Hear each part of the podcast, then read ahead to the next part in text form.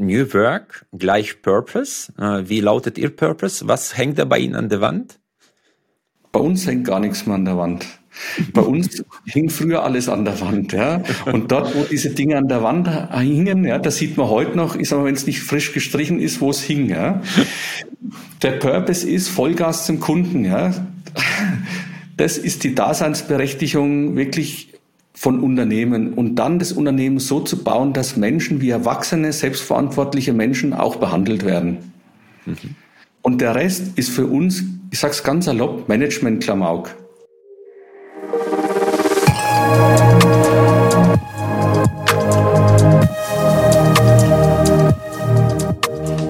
Lieber Herr Sova, herzlich willkommen zu unserem Podcast Leader Talks.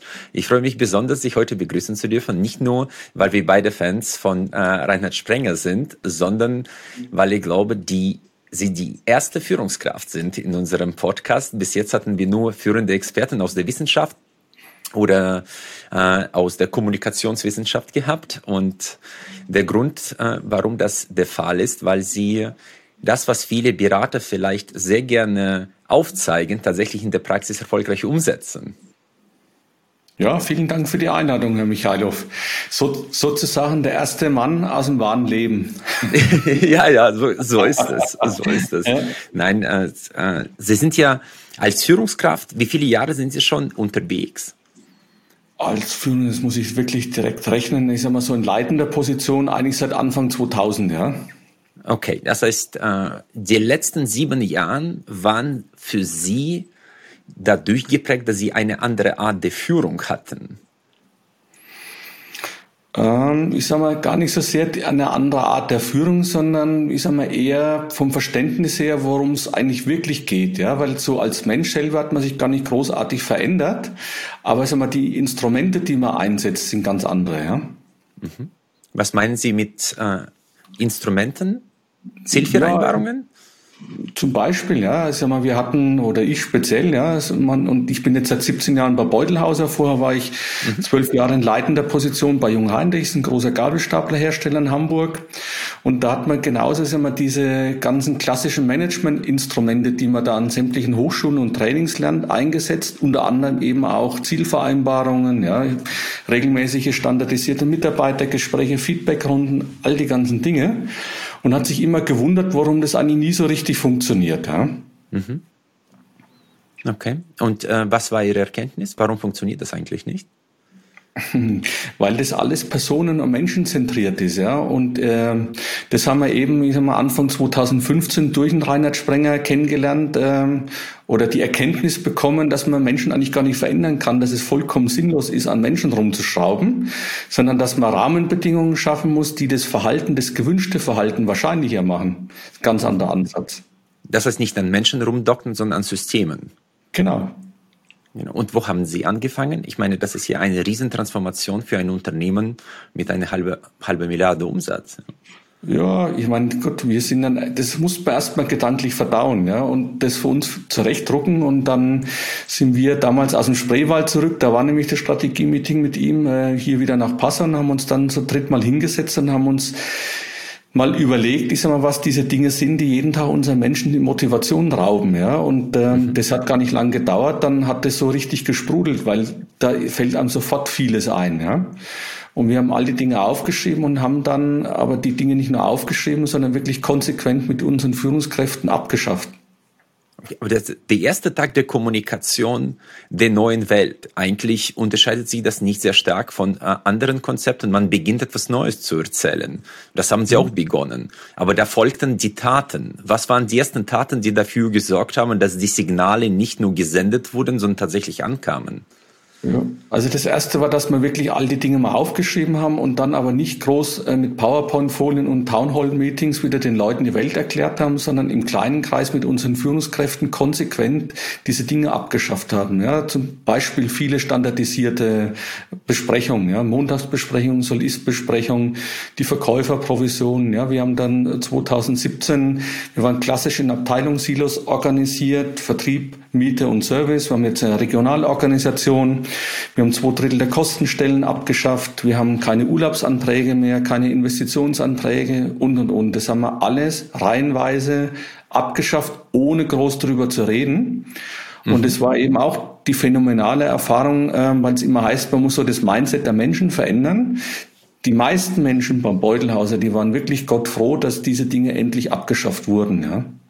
Okay, aber äh, das sind ja sehr, sehr vielschichtige Themen, die Sie ansprechen, die unglaublich spannend sind und glaube in sehr vielen Büchern diskutiert werden. Dann fangen wir mit den Verkäuferprovisionen. Ich glaube, dass es, ich meine, 99 Prozent vielleicht alle Unternehmen in Deutschland werden mit variablen Vergütungen im Vertrieb geführt. Ich meine, für mhm. mich ist das immer eine Frage, wer führt den Vertrieb? Äh, die Provisionssysteme oder die Führungskräfte? So, und wie haben Sie diese Balance gefunden zwischen plötzlich, die letzten 30 Jahre habe ich immer eine Provision bekommen für sehr gute Leistung, jetzt bekomme ich ein, mein Fixgehalt und muss trotzdem gute Leistung bringen. Wie kam mhm. das äh, an?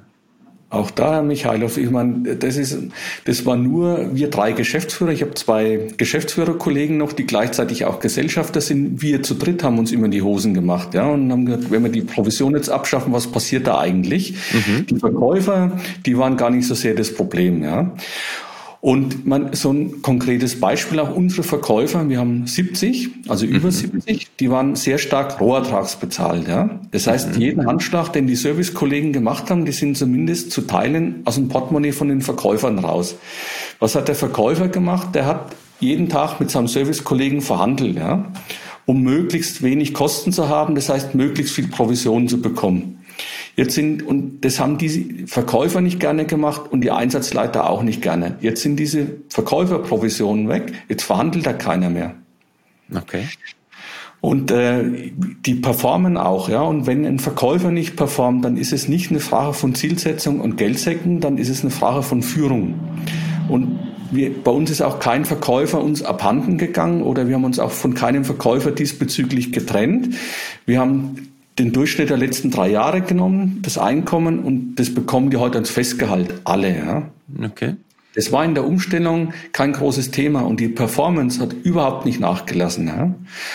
Und wenn man sich das mal von der Logik wirklich vergegenwärtigt, ich meine, das eine ist so die Aufgabe an sich, das Verkaufen, wirklich zuhören, verstehen, wo das Problem des Kunden liegt ähm, und dann eine Lösung zu produzieren und nicht zu überlegen, wo verdiene ich am meisten.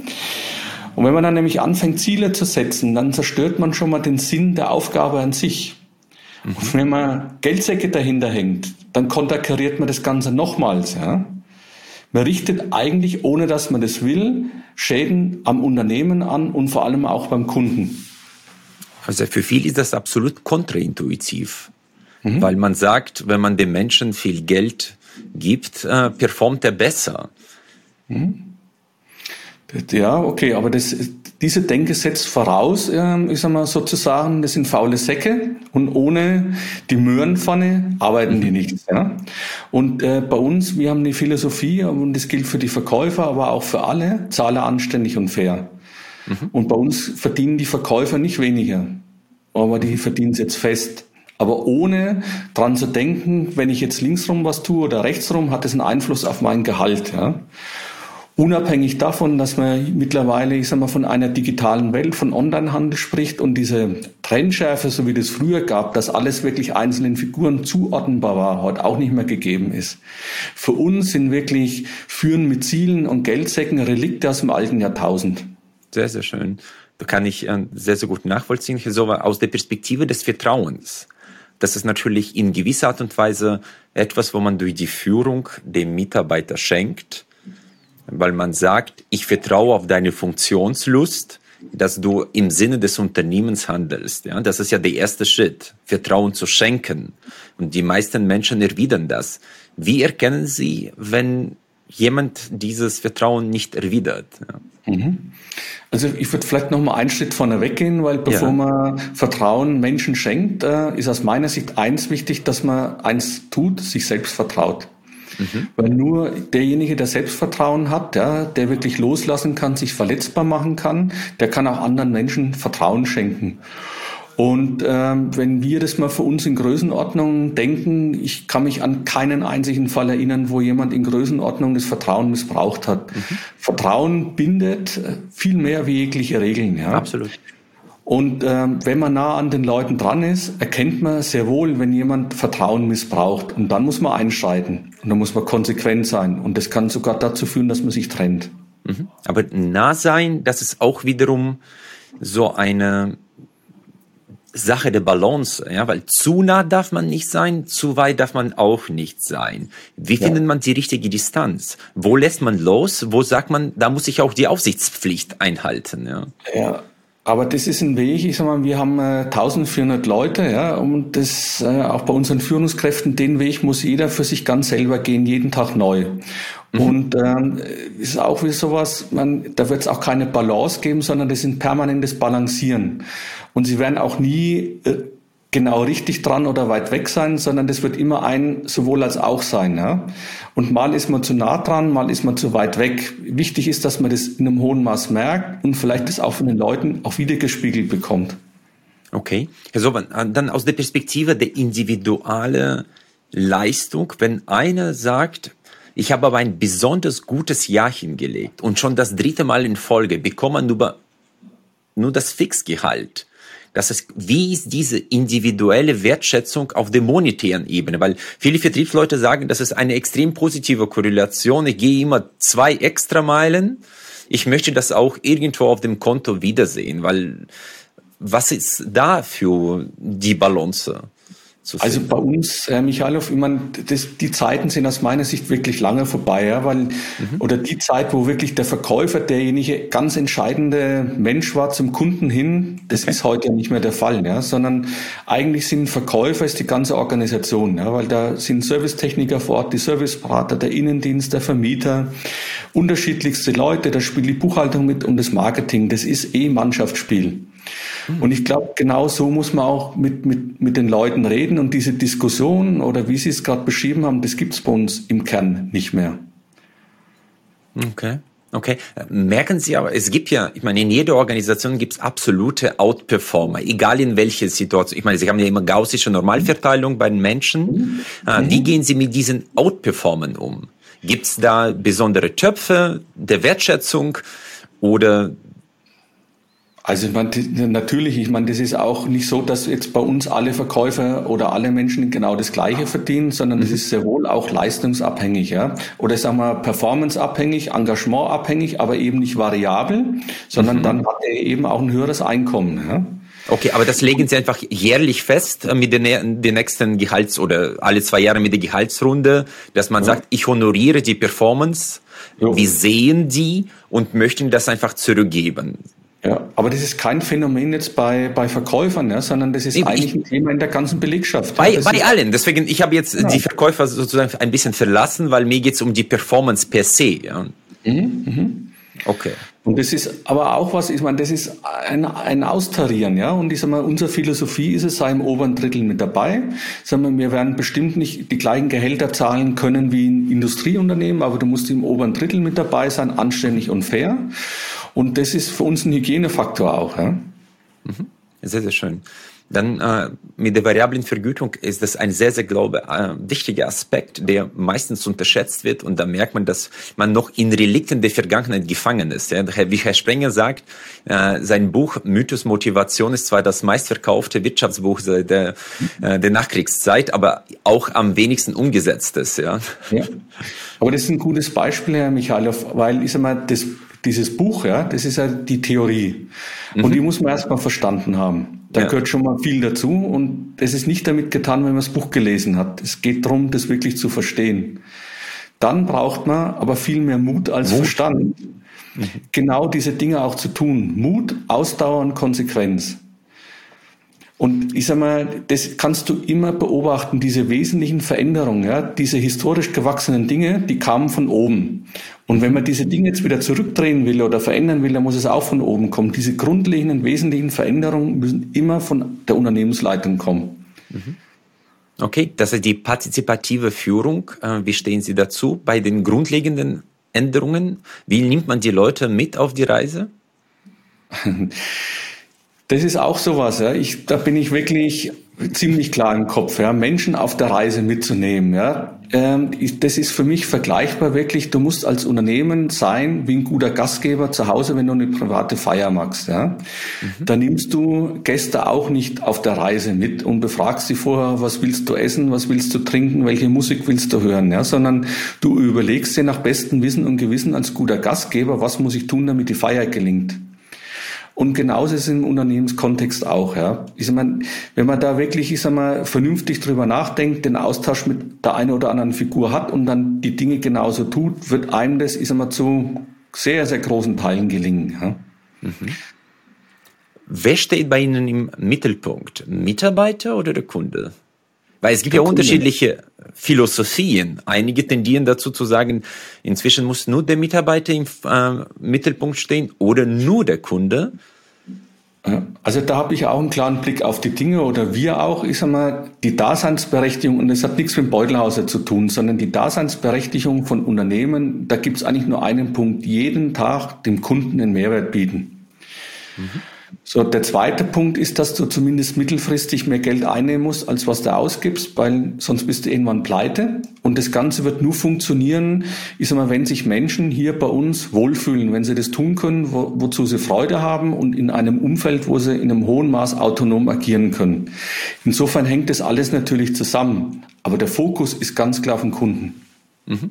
Für mich war eine interessante Aussage, äh, dass die Mitarbeiter vor allem dann zufrieden sind, wenn sie an einem erfolgreichen Unterfangen partizipieren können und einen Teil dazu beitragen können, weil die das auch miterfüllt. Und es geht dann nicht nur um Geld oder um Computerausstattung oder etwas anderes, sondern ein Teil des Erfolges zu sein und eine Wirkung zu hinterlassen. Wie sehen Sie das? Absolut. Und für mich sind Computer, Geld, Büro und solche Dinge, das sind Hygienefaktoren, das muss passen, ja, keine. Frage. Und der Rest, ich sag mal, sind die Menschen, die wirklich am Kunden zusammen Vollgas geben und dann auch dieses positive Feedback vom Kunden bekommen und damit auch von den Kollegen. Und das bringt Menschen, und das geht dann mal selber so, ja, das bringt wirklich die Lebensfreude. Und dann freut man sich am, am Sonntagabend darauf, ist man auch am Montag zur Arbeit zu gehen. Und wenn man in der Regel hier abends rausgeht, kann man auch sagen, war ein cooler Tag, ja. Mhm. Ich fand bei Ihnen auch die Aussage super spannend, wo Sie sagten, früher hatten Sie die Leute an einen äh, anderen Arbeitgeber auf der anderen Seite der Straße verloren, an einen größeren Konzern und inzwischen mhm. gewinnen Sie die Leute dort. Mhm. Und ja. wissen Sie, was die bewegt? Ich meine, man hört, wie die anderen Kolleginnen und Kollegen arbeiten und man will auch hin. Was sagen die denn da? Ja, also wir haben auch gestern zum Beispiel hatte ich einen, einen Termin mit unseren neuen Leuten, Newcomer-Veranstaltung sagen wir da dazu, mhm. ja, und äh, ist auch immer hochinteressant, ja, wo die alle herkommen, was die vor alle gemacht haben. Ähm, und ich unterteile da immer in zwei Dinge. Das eine ist dieses Was, was man tut. Und ich glaube, dass wir beim Beutelhauser keine Raketenwissenschaften haben ja, und die wenigsten Unternehmen auch keine Raketen bauen. Das heißt Verkauf, Einkauf, Service, Ersatzteile Personalabteilung, IT, Controlling, das gibt's in jedem Unternehmen. Ja. Das ist relativ ähnlich. Bei uns genauso wie bei unseren Nachbarn. Aber der große Unterschied ist, wie wir diese Dinge miteinander tun. Das ist der große Unterschied. Und da unterscheiden wir uns mittlerweile wirklich von vielen anderen Unternehmen auch. Und das ist jetzt wieder auch wieder was, wo es sagt, das bringt die Lebensfreude für die Menschen und es bringt am Ende des Tages auch den entscheidenden Mehrwert zum Kunden. Ja. Mhm. Und noch eine kurze Unterbrechung in eigene Sache. Sollte Ihnen unser Podcast gefallen, bitten wir Sie darum, dass Sie uns abonnieren und uns vielleicht mit einer guten Bewertung unterstützen. Das hilft uns auch bei Algorithmen von Spotify und Apple. Ich bedanke mich herzlichst. Äh, messen Sie die Mitarbeiterzufriedenheit durch irgendwelche anonyme Befragungen, wie das so nee. üblich ist? Nee. Hat, haben wir früher gemacht. Ja? Okay. Und äh, was hat Sie bewogen, das abzuschaffen? Weil es keinen Sinn macht. Weil es nur Transaktionskosten verursacht und im Kern, ja, ich sag mal, erwachsene Menschen wieder infantilisiert. Und wenn jemand was auf dem Herzen hat, äh, dann muss er kommen, muss es sagen. Und äh, das ist das eine. Und das andere ist, dass wir als Führungskräfte eine gewisse Empathie brauchen, um auch ein Gefühl dafür zu haben, wie die Stimmung im Unternehmen ist. Und das traue ich mir zu, wirklich zu sagen, trotz der Größe und der vielen Standorte, dass uns das in einem hohen Maß gelingt, ganz ohne Mitarbeiterbefragung. Mhm. Ähm, Herr Sober, das ist ein guter Punkt. Äh, die Leute sollen kommen und sagen, was denen am Herzen liegt. Das ist, das setzt voraus also eine gewisse psychologische Sicherheit im Unternehmen, dass man auch sich traut, so etwas zu sagen. Und wir wissen ja, dass die Kultur der Struktur folgt. Was mhm. haben Sie strukturell verändert, dass die Leute das Gefühl gewonnen haben, sie dürfen das sagen? Nicht durch Appelle, wenn ich das richtig verstehe, sondern durch die Systeme. Was, was ja, sind die genau. Regeln, die anders sind? Äh, gut, ist immer Regeln eigentlich nicht, sondern wir haben viele Regeln abgeschafft, ja. Mhm. Und dadurch können Menschen genauso wie sie zu Hause als erwachsene Menschen äh, agieren, indem sie Häuser bauen, Vereine organisieren, Kinder großziehen Urlaubsreisen organisieren, dass sie bei uns im Unternehmen genauso agieren können. Und wenn Menschen wie erwachsene Menschen agieren können, vielleicht auch mal einen Fehler machen, dann aber auch merken, dass ihnen keiner die Mütze runterreißt, dann entsteht dieses Vertrauen. Und dann passiert nämlich auch eins, ja, das wird nie zu 100 Prozent gelingen, aber ich sag mal, dann wird die Wahrscheinlichkeit, dass sich Menschen sich öffnen und wirklich ihre Meinung sagen, deutlich größer. Okay, und das ist ja, Mhm. Ja, wir haben das jetzt auch erlebt. Wir haben äh, zum Jahresanfang ein Unternehmen, einen Linde Händler Kollegen, die Firma Dietz in Brandenburg übernommen. Also genau das gleiche Business, wie wir das auch kennen aus unserem Staplergeschäft. Ein sehr hierarchisch geführtes Unternehmen. Und jetzt nach einem halben Jahr sind die richtig aufgetaut. Und ein Mitarbeiter in Cottbus hat das so schön beschrieben. Er hat gesagt, das ist wie, wenn jemand einen Käfig aufmacht, die Tür, ja. Sage, dann steckt man mal die Nase raus, ja, sagt, oh, da passiert nichts, ja. Dann steckt man mal den ganzen Kopf raus, entscheidet, passiert wieder nichts, ja. Plötzlich geht der ganze Oberkörper raus, passiert auch nichts. Und plötzlich stehe ich ganz draußen, ohne Käfig, wie ein freier Mensch, ja. Und darum geht's. Und das schafft Vertrauen, ja. Okay, aber das, das schafft auch äh, den Drang zum Unternehmertum und nicht zum Unter, quasi zum Unternehmen, nicht zum Unterlassen bei den Leuten, richtig? Mhm. Mhm. Ist auch anstrengend, ja, weil die Verantwortung muss man übernehmen und mit der Verantwortung muss man auch klarkommen. Ja. Aber das ist erfüllend, weil wir ja über die zufriedene äh, Mitarbeiter ja. gesprochen haben. Ich meine, wenn man die Verantwortung übernimmt und damit Erfolg beweist, ist es ja auch erfüllend. Ja, ja und Herr Michalow, und das ist erfüllend und das ist, eben, wenn man es wieder mal ganz groß spannt, ja, weil da wird auch viel drüber spatroniert über New Work und New Work sind nicht diese Billardtische und kostenlose Obstkörper und kostenlose Rückenmassagen, sondern das ist wirklich ein erfüllendes Dasein, ja, diese 24 Stunden ein hohes Maß an Erfüllung zu bekommen. Mhm. Uh, New Work gleich Purpose. Uh, wie lautet Ihr Purpose? Was hängt da bei Ihnen an der Wand? Bei uns hängt gar nichts mehr an der Wand. Bei uns hing früher alles an der Wand, ja. Und dort, wo diese Dinge an der Wand hingen, ja, das sieht man heute noch, ist aber, wenn es nicht frisch gestrichen ist, wo es hing, ja. Der Purpose ist Vollgas zum Kunden, ja. Das ist die Daseinsberechtigung wirklich von Unternehmen und dann das Unternehmen so zu bauen, dass Menschen wie erwachsene, selbstverantwortliche Menschen auch behandelt werden. Mhm. Und der Rest ist für uns, ich sag's ganz salopp, Management-Klamauk. Sinngebung und Sinnnehmung, äh, dann passt auch da rein, ne? vermute ja. Ja, klar, absolut. Und das ist auch was, ja, da, da gibt es ja so viele Buzzwords. Und im Kern muss man ja wirklich in aller Ruhe dahin gucken und sagen, worum geht es denn da eigentlich im Kern? Ja? Was treibt Menschen? Was ist, sind die Daseinsberechtigungen von Unternehmen? Was muss ich wirklich tun? Ja?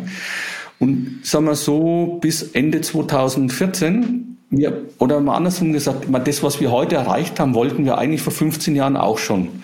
Und ich glaube auch, dass die meisten Unternehmen genau das Gleiche wollen. Nur in der Regel macht man viele Dinge gut gemeint und richtet nur größere Schäden an, als dass es was bringt. Mhm. Und äh, ich meine, mit Ihren damals absolut ungewöhnlichen neuen Ansätzen, haben Sie vielleicht den Betriebsrat vom Kopf gestoßen? War das äh, für die äh, mit Verdacht äh, versehen, was Sie da so treiben, oder haben Sie das sofort angenommen? Gut, wir haben nur an einem unserer Standorte historisch gewachsenen Betriebsrat. Insofern ist das eigentlich kein großes Thema, aber das war auch dort kein Thema. Ich, das ist auch sowas, ja. Betriebsräte sind ganz normale Menschen. Wenn man vernünftig damit umgeht, ist das auch kein großes Problem, ja. Mhm. Okay, das ist mit Ihren Ansätzen kann man die auch sehr, sehr gut abholen. Und äh, ja. vielleicht noch mal kurz zu Erfolgsbeteiligung. Das ist das, was mhm. ich auch inzwischen gelernt habe, dass man am besten eigentlich die Teamleistung am Gesamterfolg irgendwie misst des Unternehmens, am Ergebnis. Haben Sie da auch Ansätze oder ist das bei Ihnen auch, äh, hat alles fixen Charakter? Sie meinen, was jetzt die Bezahlung anbetrifft? Genau, genau. Gibt es äh, Führungskräfte, werden am Erfolg, äh, am Ergebnis beteiligt oder ist das? Nee. Aber das ist vielleicht auch nochmal ein wichtiger Punkt, weil ich sage mal, isoliert Verkäuferprovisionen abzuschaffen, macht ja keinen Sinn. Ja? Mhm. Wir haben diese Abteilungssilos abgeschafft und früher sind auch diese Abteilungsleiter oder jetzt Regionalleiter entsprechend nach diesen Silos bezahlt worden, ja? auch mhm. in einem hohen Maß variabel. Und heute ist es so, dass bei uns, genauso wie ich auch, sag mal, wir haben einen hohen fixen Anteil und einen relativ kleinen Variablen und der ist geknüpft an den Konzerndeckungsbeitrag 3. Ja. Wir stellen ein Budget, mhm. daraus errechnet sich ein Faktor und der wird genommen zum Ist-Wert. Und wenn man es genau nimmt, ist es fast fix. Mhm. Also keine individuellen Vereinbarungen mehr oder wo auch eine Führungskraft überlegen muss, was muss, muss ich tun, um wirklich Geld zu verdienen. Okay, aber Budget aufstellen, das heißt, Sie planen. Haben Sie auch Dreijahresplanung oder Fünfjahresplanung? Nee, Fünfjahresplanung hatten wir auch, ja, genau. Nee, haben wir nicht mehr. Wir haben eine Budgetplanung und ich glaube, das ist auch wichtig, ja, weil ich meine, das ist eigentlich Licht an oder Licht aus. Du brauchst es auch für uns zum Steuern, du brauchst es auch für die Finanzpartner. Aber einen Fünfjahresplan zum Beispiel hatten wir früher auch. Den haben wir dann mit unserem Controlling, ich sag mal, hin und her gerechnet, Wochen damit verbracht und da waren wir ganz stolz, wie die Rendite gestiegen ist. Ja. Mhm. Dann haben wir das in Belegschaftsversammlungen jedem wirklich auf die Nase gebunden, ja. Leere in den Gesichtern. Wir haben da unendlich viel Zeit mit verbracht. Und ganz ehrlich, es ist kein Euro mehr Umsatz dadurch gekommen und kein Euro mehr Ergebnis. Mhm. Das kann ich nachvollziehen. Jetzt zu Thema Budget. Wie entsteht das Budget bei Ihnen? Ist das ein Bottom-up-Ansatz, wo jeder für sich die Einschätzung fürs kommende Jahr trifft und das quasi als ein Commitment gilt? Oder wie gestalten Sie das? Also das, da muss man vielleicht auch sagen, da sind wir auf einer Reise. Wir, wir haben jetzt letztes Jahr ähm, dann im Sommer eine ERP-Umstellung Richtung SAP S4HANA gehabt mhm. und ähm, demzufolge sind wir gerade dabei, auch die Budgetplanung umzustellen. Ja, in der Vergangenheit war das so, mhm. genau, dass die, dass die operativen Einheiten sehr, sehr viel geplant haben. Ja bis auf Maschinenebene, bis auf Technikerebene, also auch mit sehr, sehr viel Aufwand. Ja.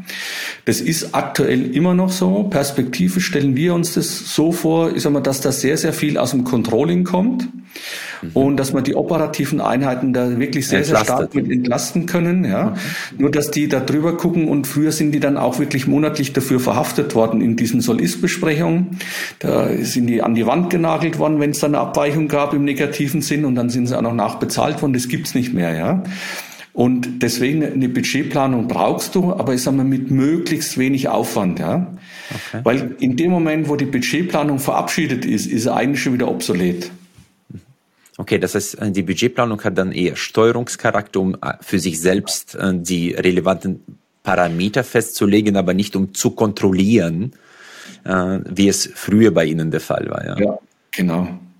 Okay, okay. Äh, und Sie haben ja den Begriff Transaktionskosten erwähnt. Ich glaube, das ist ein Begriff, der zu selten wahrgenommen wird, weil bei jeder Transformation, die wir so immer wieder in unseren Projekten beobachten, versucht man immer mehr in ein Unternehmen hineinzupressen. Und das ist sehr selten am Kunden, sondern meistens an den äh, Menschen und Strukturen. Dadurch steigen die Transaktionskosten. Ja. Wie ja. ist äh, Ihre Erfahrung da in dem Feld? Genauso. Und man, heute sind wir diesbezüglich schon mal deutlich besser, aber manchmal gibt es immer noch Rückfälle, ja? wo, wo man dann erst im Nachgang merkt, oh, da haben wir vielleicht wieder Dinge gemacht, die eher kontraproduktiv waren, ja, klar.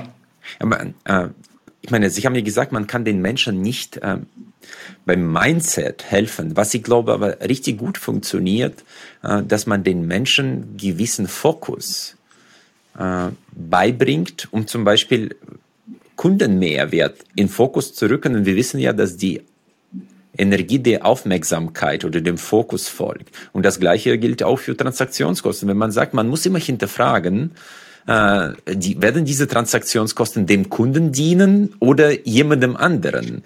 Ja.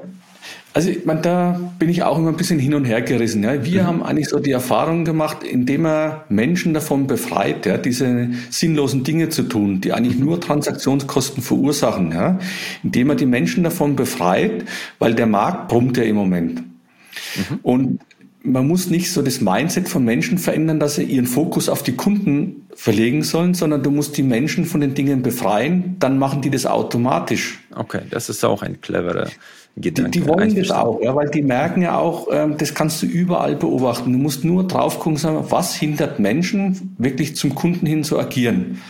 Und früher haben unsere Einheiten in Nürnberg, in Dresden, die haben budgetiert, ja. Die haben dieses oder jenes gemacht. Wir haben wirklich versucht, möglichst viel aus den Regionen rauszubekommen, sondern dass die wirklich Vertrieb, Miete und Service machen können. Okay. Das heißt, äh, der Fokus liegt, wie man die Menschen äh, nicht demotiviert, ja, wie man genau, ja. die nicht hindert, daran einfach am Kunden nah zu sein. Ja, Herr Michalow, das war so auch was da Anfang 2015, ja, da ist für uns eine Welt zusammengebrochen, ja. Wenn du fast 50 Jahre deines Lebens immer hörst, motiviere Menschen, ja. Kernaufgabe von Führung, die Motivation von Menschen. Da kommt einer um die Ecke und streicht dir das durch, da bricht eine Welt zusammen. Aber im Nachgang, ja, ich kann da heute wirklich lachen darüber, teilweise, was wir da alles fabriziert haben, gut gemeint, ja. Aber wenn man da drauf guckt und sagt, du kannst keinen Menschen dieser Welt motivieren, du kannst nur dafür Sorge tragen, dass Demotivation verhindert wird. Ist ein ganz anderer Ansatz. Okay. Äh, wie waren Ihre geschäftsführende Gesellschafter, für die ist auch die Welt zusammengebrochen und sie sind ja ein Fremdmanager, das ist wiederum ein anderer Bezug zum Unternehmen, die sind im Unternehmen vermutlich groß geworden. Das ist dann mhm. natürlich eine ganz andere Hürde, über die man springen muss. Wie sind Sie damit umgegangen? Ja, da muss ich wirklich auch den Hut vor, vor beiden, vom Thomas und Matthias Burgstaller auch ziehen. Man, die sind intelligent und ich behaupte, das sind nicht so die klassischen Inhaber und Gesellschafter, sondern die könnten diese Position, die sie haben, auch in einem anderen Unternehmen ja. ausfüllen. Ja, das sind wirklich, wirklich tolle Voraussetzungen, muss man sagen. Und obwohl wir uns da in der Sache in, in, Details immer wieder mal kappeln und das muss auch so sein, aber vom Grundsätzlichen her sind wir uns da in einem extrem hohen Maß auch einig. Ja? Da gibt es keine Grundsatzdiskussion, es geht immer um Nuancen und vom grundsätzlichen Mindset her sind wir da sehr, sehr deckungsgleich. Ja? Okay. Aber es klingt alles nach Friede, Freude, Eierkuchen bei Ihnen im Unternehmen. Äh, wie gehen Sie mit Konflikten um? Ja, genau. Das ist nicht Friede, Freude, Eierkuchen. Ja? Und es gibt heute auch nicht weniger Konflikte wie damals. Ja? Aber die Art und Weise, wie wir mit Konflikten umgehen, die ist eine ganz andere. Und das ist das Entscheidende. Und diese Konflikte zum Beispiel auch bei uns in der Geschäftsleitung, die gab es früher auch. Aber so richtig ausgesprochen oder ausgetragen wurden die nie. Heißt, diese Elefanten, Elefanten im Raum, die man äh, übersehen ja. hat, bewusst. Ja?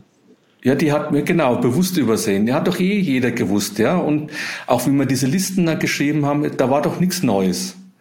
Aber man hat sich endlich mal getraut, diese Dinge auf den Tisch zu packen. Man hat sich endlich mal getraut und damit zu beginnen, darüber zu reden, ja. Und seitdem, ja, wenn man diese Konflikte zivilisiert austrägt, dann entsteht eine unglaubliche Energie. Mhm. Aber von der Systematik, äh, gehen Sie die Konfliktlösung ein bisschen anders an? Einfach, sagen wir jetzt, von Ihren Instrumenten, mit denen Sie arbeiten? Oder ist es einfach nur Offenheit und Vertrauen in die kreative Reibung, eine gemeinsame Lösung herbeizuführen? Sowohl als auch, ja. Ähm, und ich sag mal, früher haben wir miteinander trainiert, Konflikte zu lösen. Da gab es bei uns in der Beutelhauser Akademie Trainer dafür, die wirklich uns und unseren Leuten versucht beizubringen, ja, wie man Konflikte löst. Das haben wir mittlerweile gelernt, dass es gar keinen Sinn macht, sondern letztendlich ist der Konflikt die Lösung an sich. Die Frage ist nur, wie gehst du damit um? Ja? Und es ist auch so, ich meine, früher hat man dann immer versucht, sich durchzusetzen, ja, indem man Wahrheiten behauptet hat. Und heute gelingt es uns immer mehr, ich in die Gespräche reinzugehen und Wahrnehmungen zu schildern. Ja. Da entsteht auch eine ganz andere Gesprächsatmosphäre. Und das nicht jeden Tag gleich und es ist auch personenabhängig, aber das sind, glaube ich, so die Gründe für uns, warum das immer besser gelingt. Ja? Mhm. Und ähm, so aber aus der Perspektive der Problemlösung, äh, was ich inzwischen wirklich gut gelernt habe, äh, zu unterscheiden, ist das jetzt ein Problem der Menschen oder ein Problem der Institution? Das ist ja die erste Frage, die man sich stellen sollte. Ja? Ist das ein komplexes Problem oder nur ein kompliziertes Problem? Äh, wie gehen Sie davor jetzt aus der persönlichen Perspektive? Ja, Also auch da auf dem Weg der Besserung, weil ich sag mal, das, das haben wir, das habe ich, ich sag mal, ich bin jetzt 53 so lange mir antrainiert, weil du immer überlegst, warum ist der so, wie er ist, ja. Mhm. Aber dass man eigentlich gar nicht die Frage stellt, warum handelt er jetzt so oder warum ist er so, wie er ist, sondern dass man immer überlegt, was hast du eigentlich systematisch getan, damit er so agiert, wie er jetzt gerade agiert, ja. Mhm. Und in bestimmt 80 Prozent der Fälle liegt es nicht an den Menschen, ja, sondern es liegt einfach immer daran, ich sag mal, an den Institutionen, an den Regeln, an den Vorschriften, woran auch immer, dass dieses Verhalten verursacht wird. 80 Prozent äh, sind Ihre Erfahrung. Mindestens. Mindestens. Okay.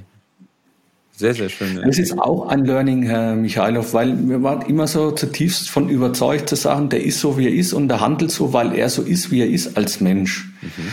Und das klingt auch wohlwollend, ja, und auch das ganze Thema Authentizität und Menschlichkeit und all die ganzen Dinge im Kern spielt da wirklich jeder seine Rolle und zwar genau so, wie die Rahmenbedingung das vorgibt, ja. Mhm. Ich, ich glaube auch richtig so. Ich meine auch, ja. äh, jede ist eine Person und eine Person ist eine Maske. Ja, das ist, äh, das ist die Frage, authentisch. Ich meine, bei LinkedIn würden wir jetzt dafür Prügel ein, einfangen, wenn wir sagen, dass man äh, sollte authentisch wirken, nicht authentisch sein. Man will ja keinen richtig authentisch erleben. Aber das, ich meine, eigentlich, wenn man immer wieder so anschaut, was wir jetzt mit ihnen besprechen, das ist häufig ein absoluter äh, Mainstream konterkarierend, ja, auf jeden Fall bei LinkedIn, das ist ja auch für mich auch ein, in gewisser Art und Weise eigene Blase. Und Sie, New Work haben Sie schon angesprochen. Und wie sind Ihre Erfahrungen mit Authentizität? Ich meine, über all das, was wir da reden, ich meine, wenn man das mal ganz groß denkt, ist, ist das ja eine Reise, ist einmal von der Industrie in die Wissensgesellschaft, ja. Mhm. Und man, man läuft gerade so die, dieses Tor Industrie 4.0 durch. Nur, nur mal so, dass man die, diese Dimension beschreibt, ja. Und da frage ich mich schon immer, mit was sich da Firmen und auch Menschen beschäftigen, ja und sich dabei auch noch freuen, viel Geld äh, auf den Tisch zu legen und Zeit zu verbringen, im Prinzip sich dadurch ins Knie schießen und es gar nicht merken. Ja. Das ist wirklich phänomenal. Ähm, manchmal kann man da ein bisschen drüber grinsen, Manchmal glaube ich, dass da viele Unternehmen mittelfristig, vielleicht nicht kurzfristig, aber mittelfristig große Schwierigkeiten kriegen. Ja? Weil all diese Regenbogentänze, die musst du ja irgendwo ja bezahlen. Ja? Und noch gibt's Kunden, die das tun. Mhm. Und noch gibt's Mitarbeiter, die das auch tolerieren und mitmachen. Nur diese Kunden und Mitarbeiter werden immer weniger. Und das muss man sich wirklich gut überlegen, was man da macht. Ja? Das ist mal so was, was Prinzipielles und, und, und Großes auch. Und zum Thema Authentizität, das ist auch was, das klingt so wohlwollend und es klingt auch so schön und auch so wünschenswert, ja. Aber wenn man da wirklich mal dahinter leuchtet, ja, Authentizität, ähm, man kennt sich selber schon nicht wirklich richtig, ja. Und wahrscheinlich, ich sag mal, ist das auch gut so, ja. Und das muss man aber auch ein Stück weit verstehen und auch ein Stück weit akzeptieren. Und das andere ist, dass man immer eine Rolle spielt, auch jetzt hier, ja. Mhm. Oder zu Hause in der Familie oder auch im Unternehmen in unterschiedlichen Gremien. Man verhält sich immer so, ist immer, wie die Rolle das auch erfordert. Mhm. Ich glaube, dass es einfach wichtig ist, dass man eine gewisse Zufriedenheit erlangt mit dem, was man tut oder vielleicht sogar ein Stück weit auch Glück. Und das wird einem gelingen, ich sag mal, man hat ja, jeder hat ein natürliches Verhalten, ja? Sie, ich, jeder.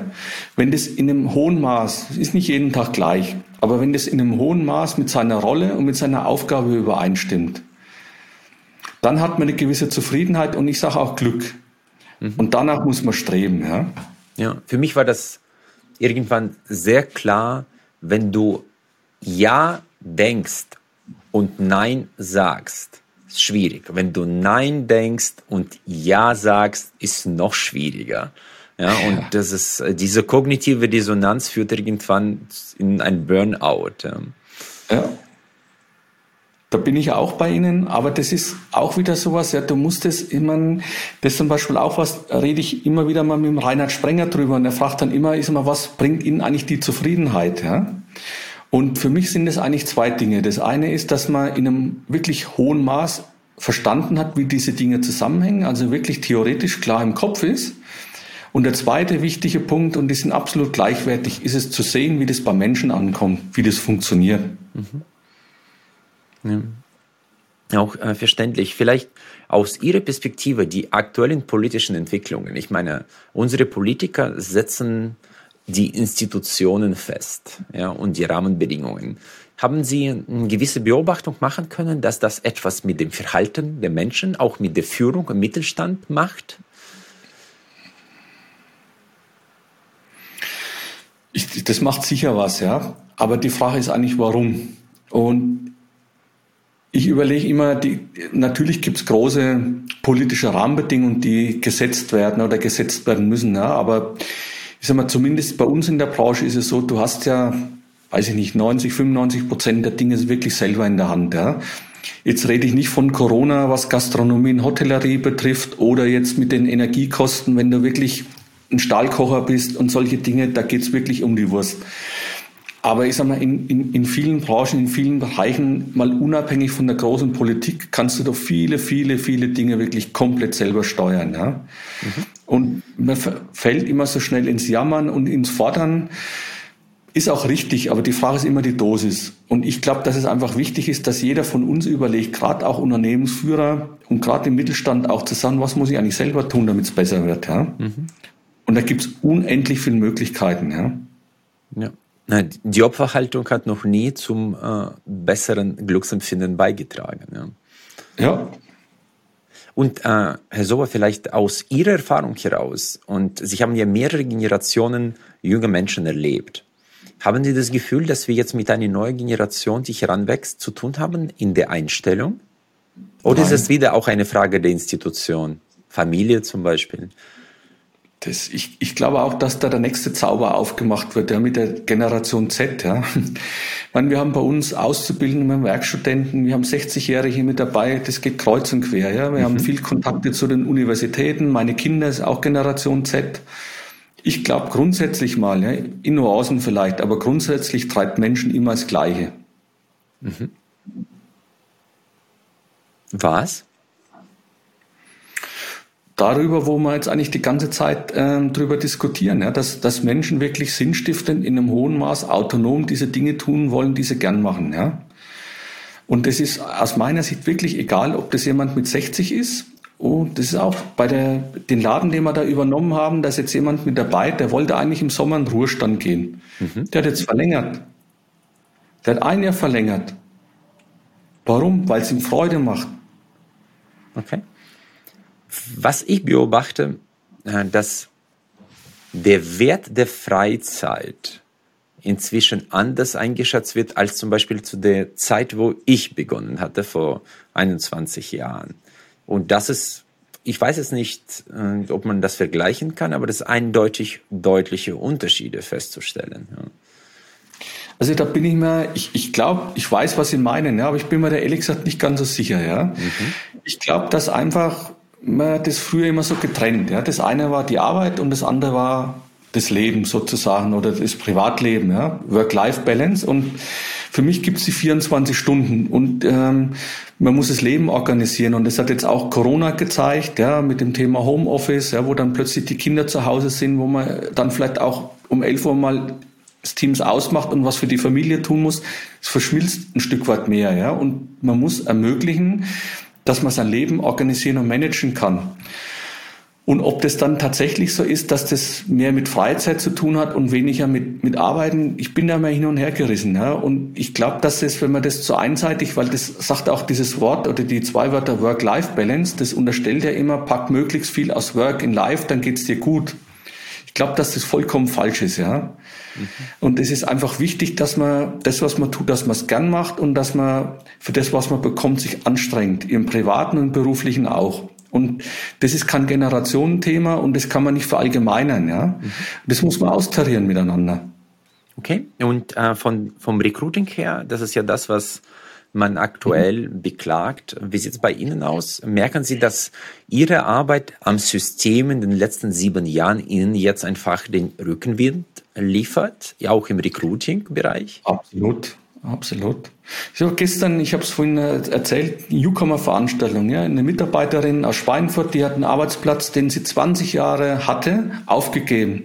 Die macht bei uns inhaltlich genau das Gleiche. Warum? Weil die Kollegin, ich sag mal, sie angesprochen hat, sagt, komm zu uns, bei uns ist das ganz anders. Ja. Was Und erzählen Sie denn, Herr Sova? Was erzählt so eine Kollegin einer anderen Kollegin aus der Perspektive der Mitarbeiterin? Ja gut, was genau, das müsste man jetzt dann die Mitarbeiterin Aber jetzt, Sie, Sie, Sie können ja die Tendenz aussagen. Ja? Genau, ja. Ich meine, das ist ja klar, weil ich sag mal, Menschen, so, du hast Bekanntenkreis, du hast Vereine, jeder redet ja über seinen Job, ja. Und dann geht's in der Regel nicht darum zu sagen, was magst du da eigentlich inhaltlich, sondern wie magst du das, ja. Bei ihr war es jetzt so, über Corona eben mit den Kindern, da war Homeoffice schwierig. Nicht technischer Art, sondern kultureller Art, ja. Mhm. Das ist bei uns, das wählen die Mitarbeiter frei, ja. Darüber reden die. Und das ist das, was Menschen treibt. Ja. Die Frau muss ihre 24 Stunden organisieren mit der Familie zusammen und auch dafür Geld verdienen. Und dann ist die Frage, wo passen eigentlich die Rahmenbedingungen? Ja. Mhm. Und das sind eben, und würden wir so agieren wie vor zehn Jahren, dann hätten wir heute auch ein großes Problem, was Fachkräfte anbetrifft. Haben wir nicht in der Regel. Punktuell schon mal hin und wieder, ja, aber nicht in der Fläche. Mhm. Spannend. Sie hatten ja bei unserer Digital Performance Konferenz auch einen sehr, sehr interessanten und inspirierenden Vortrag zum Thema Digitalisierung gehalten. Sie haben auch eine klare Vorstellung davon, was Digitalisierung ist und vor allem, was Digitalisierung nicht ist. Genau. Vor allem hat es ganz wenig mit Technik zu tun. Sondern es beginnt bei Menschen und endet bei Menschen. Genau.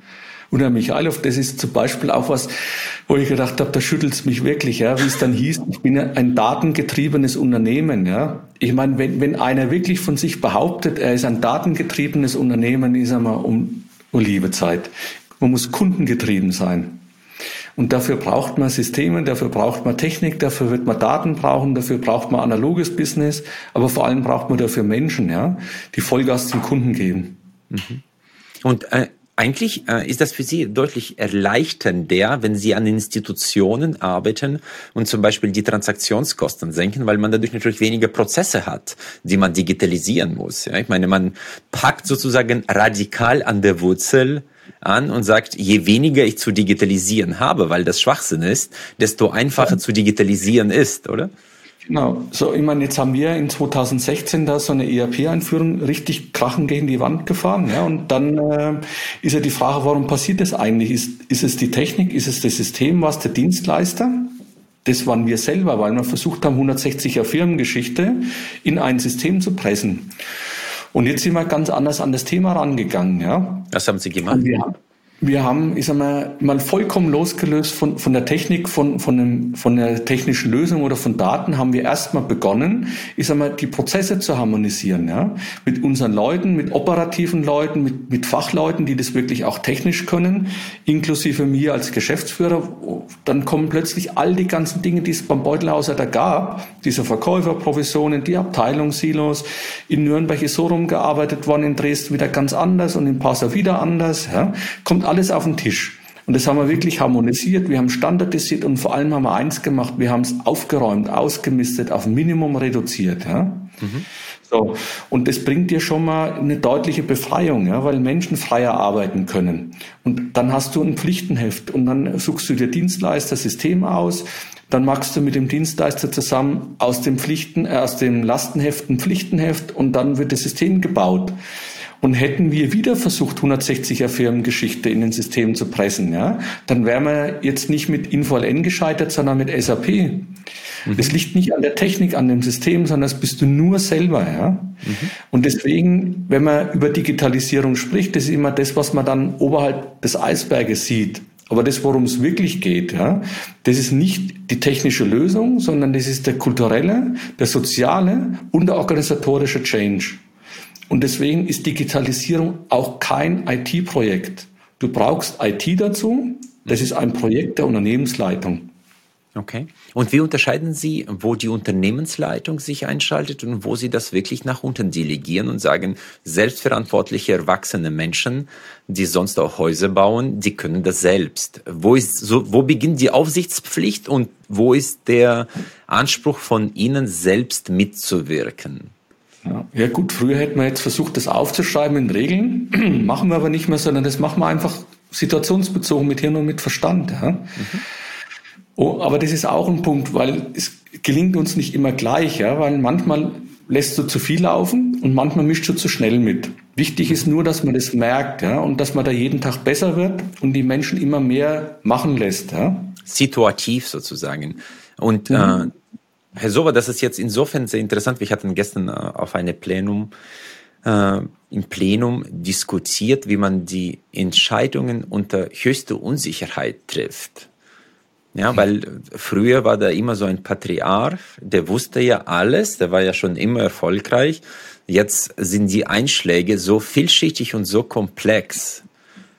Wie, wie gestalten Sie die Entscheidungsfindung? Das ist, glaube ich, auch ein wichtiger Punkt. Und jetzt kommt wieder, da, worüber wir eingangs auch geredet haben, ins Spiel, nämlich das Thema Selbstvertrauen. Mhm. Ich glaube, dass diese Zeiten, ja, selbst vor 20 Jahren hat keiner so wirklich richtig gewusst, was er da entscheidet. Die Menschen haben, oder dieser Patriarch hat es nur behauptet. Ja, vielleicht hat er sogar nur geglaubt. Aber es war nie so kein Mensch weiß in dem Moment, wo er entscheidet, was er da eigentlich entscheidet. Ja. Und dann versucht man das Ganze immer mit Zahlen zu untermauern und zu sagen, okay, das ist keine emotionale Entscheidung, rein sachlich basiert. Macht sicher Sinn, ja, manche Dinge mit Zahlen so, so unterfüttern. Du musst diese Dinge mit Hirn und mit Verstand entscheiden, ja. Und nach bestem Wissen und Gewissen. Und dann den Mut haben zu sagen, so, und jetzt schlagen wir dann Ei drüber und jetzt wird's entschieden, ja. Genau, so, die Frage war aus der Perspektive, der Unsicherheit, wie man die Unsicherheit möglichst ein bisschen auflichtet. Und ich habe jetzt inzwischen auch gelernt, äh, dass man sehr, sehr viel die Experten, die im Unternehmen da sind, sagen wir am Ort des Geschehen, ja, sei das beim Kunden oder woanders, dass man einfach bei unangenehmen Entscheidungen wenigstens äh, diese Expertise mit anhört und vielleicht auch mit einbezieht. Wie machen Sie das? Aber, aber auch nicht in Regelwerken, ja, mhm. sondern wir haben jetzt, jetzt stehen gerade Lohn und Gehalt oder diese Sonderzahlung an, ja, so, da, dann rede ich dort mit vier oder fünf Leuten aus unterschiedlichen Regionen, ja, du könntest jetzt mit 50 Leuten reden, das ist zu viel, ja, gar nicht mit jemandem reden macht auch wieder keinen Sinn, ja, aber das sind jetzt genau solche Beispiele, sondern holt man sich ein paar Figuren raus, wo man sagt, okay, das und das Thema steht an, wie ist die Stimmungslache, was tun wir da, ja, okay. und jetzt bin ich wieder bei dem Thema guter Gastgeber, du kannst nicht alles mit dir selber ausmachen, aber du kannst nicht die, die Mitarbeiter befragen. Das macht keinen Sinn, ja? sondern du musst einen Weg finden, wo du ein gutes Gefühl hast, die Entscheidung zu treffen. Mhm. Und äh, wie entstehen bei Ihnen Innovationen? Haben Sie Regelkreise, die Innovation hervorbringen? Und wie laufen bei Ihnen die Innovationsprozesse? Die Innovation entsteht aus dem Tagesgeschäft. Ja. Mhm. Früher hat man Ideenmanagement, ja, das ist alles weg.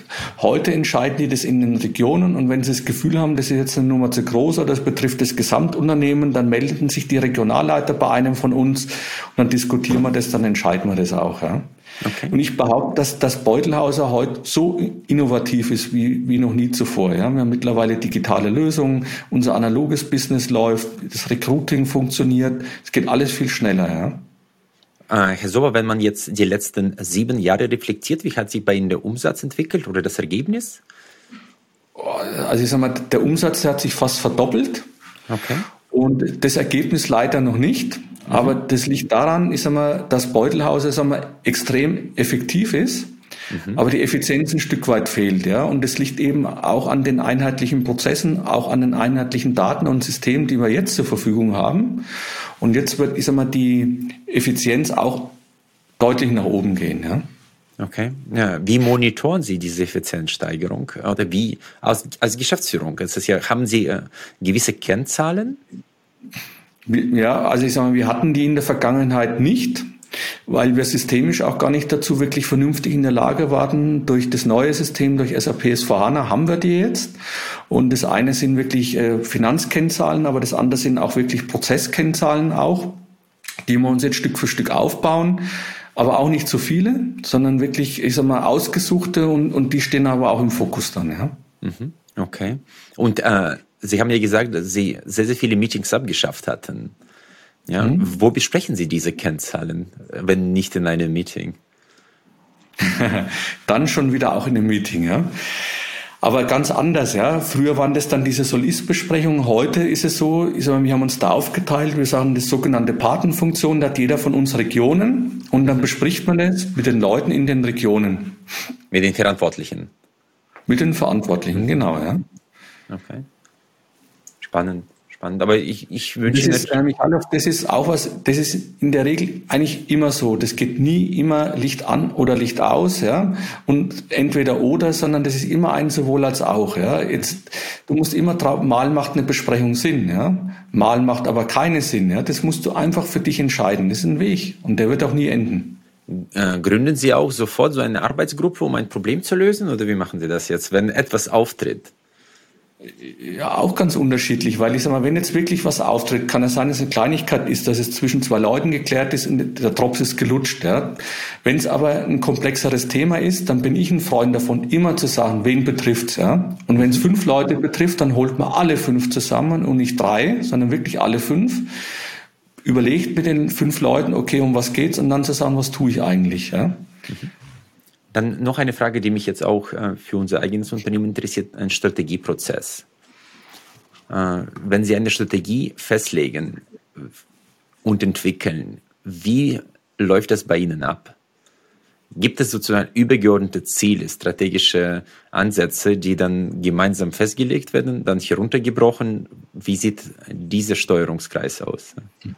So war das früher bei uns. Ja. Mhm. Aber ich sag mal, unsere Strategie ist, ähm, und, aber das ist auch kein Phänomen jetzt bei uns in der Branche, sondern ich glaube, das ist eigentlich überall so. Ja, ich sag mal, unsere Strategie ist es, in der Prozesskette des Kunden möglichst viele Produkte und Dienstleistungen bieten zu können, so dass der Kunde möglichst wenig Ansprechpartner hat, weil das will der Kunde nicht mehr. Der will nicht mit 10 oder 15 Lieferanten reden, sondern möglichst mit einem. Ja, mhm. und das digital und analoger Art. Ja, und insofern ist eigentlich der Weg dann klar. Und da, daran wird sich in den nächsten Jahren so schnell auch nichts ändern. Ja? Und auf dieser Reise dann passieren eben so die Dinge. Jetzt in den letzten sieben Jahren hat sich bei uns unser Flottenmanagement-Portal OneStop Pro entwickelt oder die Abteilung Smart Systems. Das war vor sieben Jahren, war das eine einzige Figur. Ja? Mhm. Mittlerweile sind es zwei Bereiche, da arbeiten 60 Leute. Ja? Okay. Oder wenn Sie jetzt ein Unternehmen übernehmen, das ist ja auch in gewisser Art und Weise strategische Entscheidung. Genau. Gut, aber das ist auch ein Weg, der eigentlich vorgezeichnet ist, weil ich sage mal, in unseren beiden großen Organisationen bei Liebherr und bei Linde, da werden wir immer, wenn wir die Chance bekommen, ich sage mal, diese Chance zum Wachstum nutzen, ja. Und dann haben wir, ich sage mal, für uns selber auch jetzt die ganzen Zentralfunktionen entsprechend aufgebaut und können dann das ganze systemische Art, Zentralfunktion, Matrixfunktion dann auch skalieren, so dass dann wirklich nur die operativen Einheiten in den Unternehmen auch überbleiben. Ja? Das ist für uns strategisch ein klarer Weg. Ja? Super, sehr, sehr spannend. Klingt äh, strategisch äh, faszinierend und inspirierend, Herr Sober. Vielen herzlichen Dank. Ich habe nur noch zwei Fragen, die ich jedem Gast stelle. Was würden mhm. Sie einem 20-jährigen Oliver empfehlen? Fürs Leben. Guck möglichst, dass du Dinge magst, ich sag mal, die dir von Herzen kommen, Freude machen, ja. Okay. Dann wäre der Lebenssinn bei Ihnen wie zu definieren?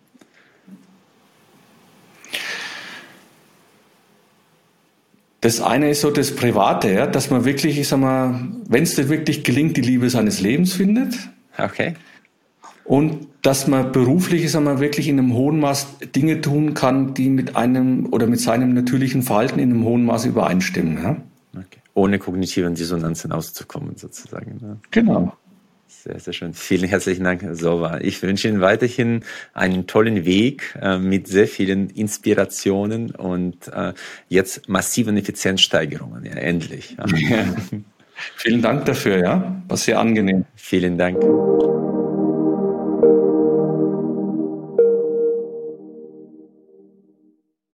Ich freue mich sehr, dass Sie auch diese Folge bis zum Ende gehört haben.